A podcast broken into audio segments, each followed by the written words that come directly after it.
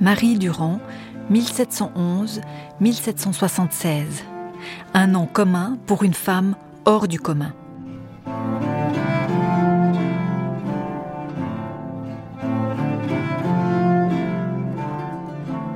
Elle a passé 38 ans en prison à cause de sa foi dans la tour de Constance à Aigues-Mortes, au sud de Nîmes en France.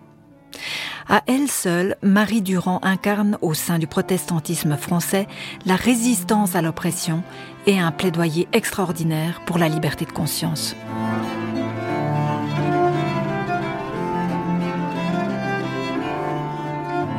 Elle est née le 15 juillet 1711, 25 ans après la révocation de l'édit de Nantes par Louis XIV dans une famille huguenote d'un hameau ardéchois, le Bouchet de Pranle. Elle a huit ans lorsque sa mère est arrêtée pour avoir reçu chez elle un groupe de croyants après un rassemblement au désert. Elle ne la reverra jamais. Le frère aîné de Marie, Pierre, est consacré pasteur et exerce un ministère clandestin itinérant. Marie vécut dès lors seule avec son père Étienne Durand, qui a été arrêté à son tour en 1729. Il est resté incarcéré 14 ans alors que la justice n'avait rien à lui reprocher. En arrêtant le père, l'État cherchait à faire pression sur le fils, qui, malgré sa jeunesse, jouait un rôle considérable au sein des églises persécutées. On imagine la douleur et le cas de conscience de ce fils, Pierre. Au commandant militaire de la région, il écrit Mon père est innocent de ce que je fais.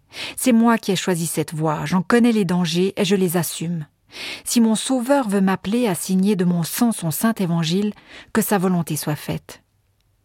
Il avertit le commandant militaire que c'est devant le juge souverain qu'il va devoir répondre de ce crime contre la justice.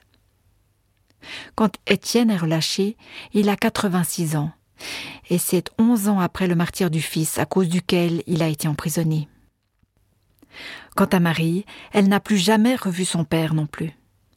Arrêtée un an après lui et pour la même raison, cette jeune fille de 19 ans a été enfermée pendant 38 ans à la tour de Constance, dans les remparts de la ville d'Aigues-Mortes, au sud de Nîmes. Elle a trouvé là 25 prisonnières, presque toutes des protestantes, dont plusieurs de sa région, le Vivarais. Leur nombre s'est accru par la suite. Les conditions de détention sont cruelles. Cohabitation dans une seule salle sans aucune possibilité de s'isoler, air malsain des marais en été, moustiques, paludisme, froid humide et courants d'air glacés en hiver. L'administration ne fournit que le pain et les paillasses. Alimentation et vêtements doivent être apportés par les églises. Quelques-unes, peu nombreuses, ont craqué moralement et abjuré. Certaines ont accouché en détention et élevé des enfants, dont Marie a été la marraine. Parmi ces femmes, il y a des épouses de pasteurs dont le mari est aux galères. Nombreuses ont été celles à passer plus de vingt ans de leur vie dans cette tour de Constance. Pour la plupart d'entre elles, il y en a eu à à peu près 200, la mort a été la grande libératrice.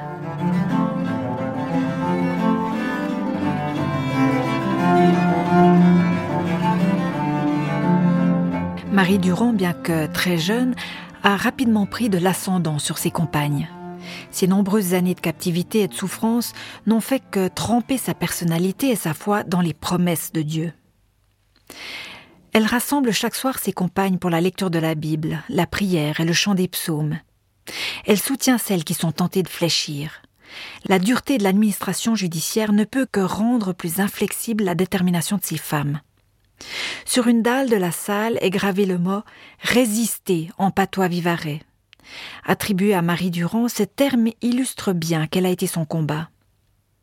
38 ans enfermée, toute sa vie d'adulte, alors qu'un seul mot d'abjuration aurait suffi pour être libre.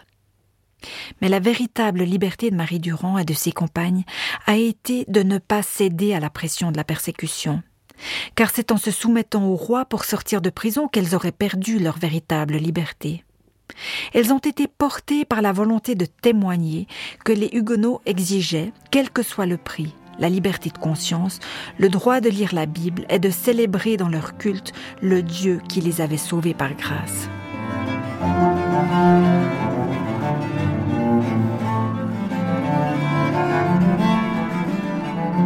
La correspondance de Marie Durand est abondante. Elle révèle un style et une culture étonnants, acquis avant tout par la lecture des Écritures. Certaines sont adressées aux autorités pour plaider au nom de la justice, d'autres aux anciens et aux églises pour leur rappeler leurs responsabilités. Nous sommes le corps de Christ dans la souffrance, ne nous oubliez pas. Enfin, les lettres les plus révélatrices du caractère et de la foi de Marie sont celles adressées à sa nièce, Anne, seule survivante des trois enfants du pasteur martyr Pierre Durand. Les lettres de Marie Durand, toutes imprégnées de la Bible, expriment parfois sa tristesse, ou du moins une gravité certaine, mais jamais d'hésitation. Soumission au Dieu souverain, quelles que soient les circonstances et les souffrances qu'il faut endurer. Mais plus encore, confiance dans ce Dieu fort et fidèle dont les promesses sont éternelles. Enfin, exemple de Jésus-Christ le souffrant, tout proche de la souffrance de ses témoins, lui qui est mort, crucifié sans révolte, par amour et dans une pleine adhésion à la volonté du Père. La doctrine calviniste de la prédestination, enseignée dans leurs églises, a sans doute donné à ses croyantes une fermeté que n'aurait pas connue une fois basée sur des expériences et des émotions.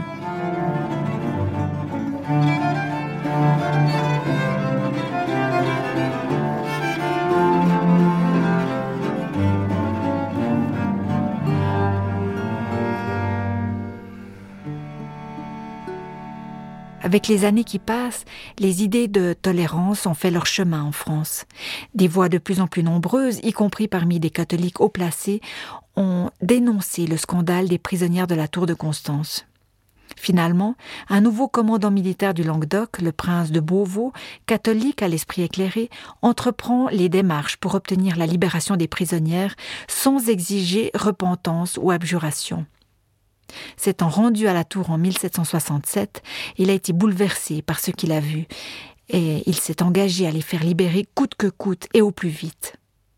Il faut dire qu'en raison de l'évolution du climat idéologique, aucune nouvelle prisonnière n'avait été incarcérée depuis une dizaine d'années. Celles qui étaient là étaient donc toutes marquées par un très long séjour. Marie Durand est sortie de prison en 1768. Entrée à l'âge de 19 ans, elle en est sortie âgée de 57. Sa maison du Bouchet de Pranle, inoccupée pendant si longtemps, était délabrée et le verger à l'abandon. Elle-même était vieillie et percluse. Elle n'avait plus la force de cultiver les terres familiales et n'avait que quelques chèvres à garder. Elle a reçu jusqu'à sa mort une très petite rente de l'église wallonne d'Amsterdam qui lui a permis de survivre. Une compagne de captivité est venue vivre avec elle. Deux fois par année, elle est allée au culte des assemblées comme elle l'a pu. Mais sa vie de prière et sa foi sont restées intactes selon le témoignage de ceux qui l'ont connue. Elle s'est éteinte huit ans après sa libération, âgée de 65 ans en 1776, onze ans avant l'édit de tolérance.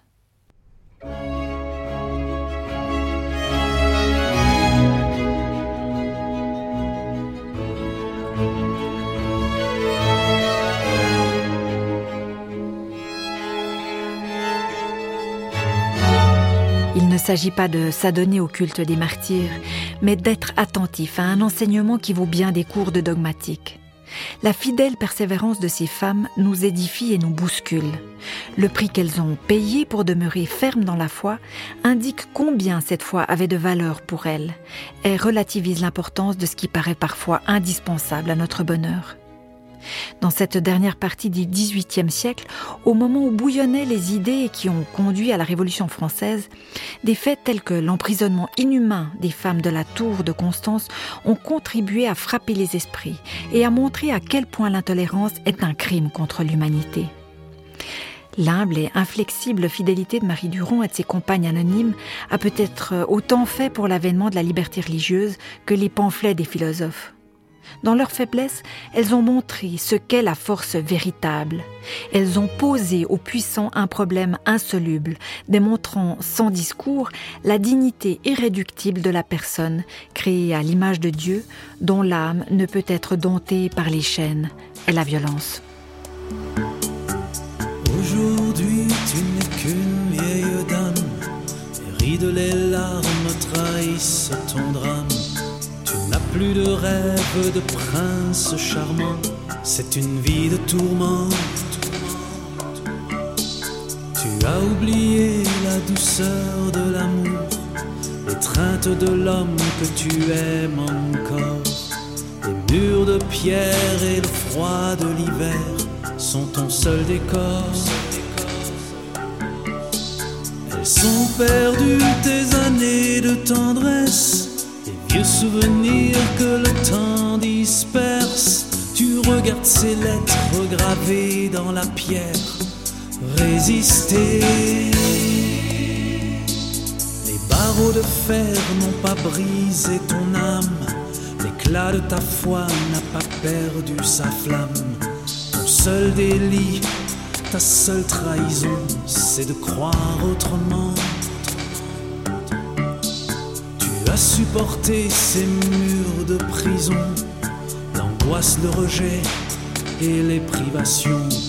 Les amis d'enfance et les gens du village ont rayé ton image. Elles sont perdues tes années de jeunesse. Tant de projets, de désirs disparaissent. Ton seul avenir est dans un autre monde. Résister.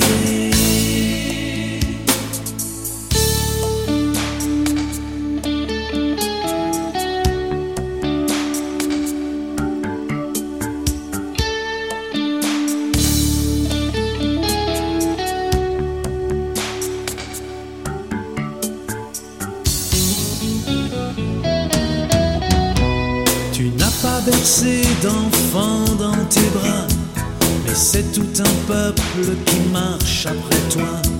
Pendant 40 ans, tu es resté fidèle à ton premier appel.